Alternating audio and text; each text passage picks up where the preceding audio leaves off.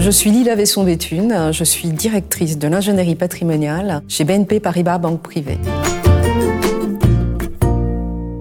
L'entraide familiale peut constituer en période de crise un vrai rempart familial. Le sujet est d'ailleurs à l'ordre du jour du gouvernement qui réfléchit à un nouveau dispositif fiscal visant à favoriser le soutien financier interfamilial à destination des enfants et des petits-enfants. En attendant, il existe déjà de nombreuses possibilités, de la plus simple à la plus complexe. On peut tout d'abord se tourner vers le présent d'usage si la situation s'y prête. Il consiste à donner une somme d'argent à titre de cadeau pour un événement particulier comme une réussite à un examen ou un anniversaire. Il s'agit d'un petit coup de pouce qui doit correspondre à des habitudes familiales et rester proportionné au patrimoine et aux revenus de celui qui le fait. Ce présent ne sera ni imposable, ni pris en compte dans la succession. Certains parents choisissent plutôt de prêter de l'argent, ce qui a le mérite également de la simplicité, mais nécessite quelques précautions, notamment les prêts qu'ils soient familiaux ou non, d'un montant supérieur à 5 000 euros, doivent être déclarés au service des impôts au moment de la déclaration sur le revenu.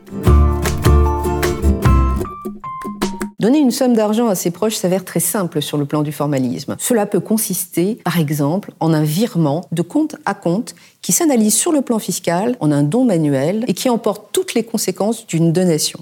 Dès lors, il est recommandé d'aménager par écrit ce don manuel afin d'éviter des conflits ultérieurs entre les héritiers. Il existe sur le plan fiscal deux régimes fiscaux de faveur adaptés. Le premier, le don familial de sommes d'argent au profit de descendants ou en l'absence de descendants au profit de neveux ou de nièces. Ce don est exonéré de droits de donation à la condition que le donateur ait moins de 80 ans et que le donataire soit majeur ou mineur émancipé. L'exonération est toutefois plafonnée à 31 865 euros par donateur et donataire. Le second dispositif, c'est un nouveau régime d'exonération temporaire dans la limite de 100 000 euros par donateur, sous condition d'affectation des sommes données à la souscription ou à l'augmentation de capital de certaines petites entreprises ou à la construction ou aux travaux de rénovation énergétique de la résidence principale du bénéficiaire.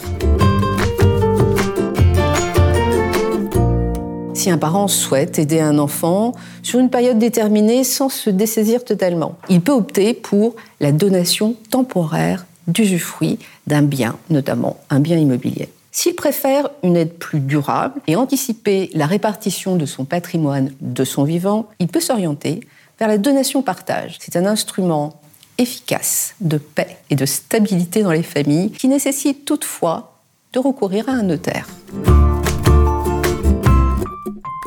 Il faut bien peser ses décisions. Si aider un de ses proches est une décision louable, il ne faut pas perdre de vue que la donation constitue un acte irrévocable. Il faut veiller à conserver le patrimoine et les revenus nécessaires au financement du train de vie, notamment au moment de la retraite, et penser à conserver des fonds pour financer la dépendance.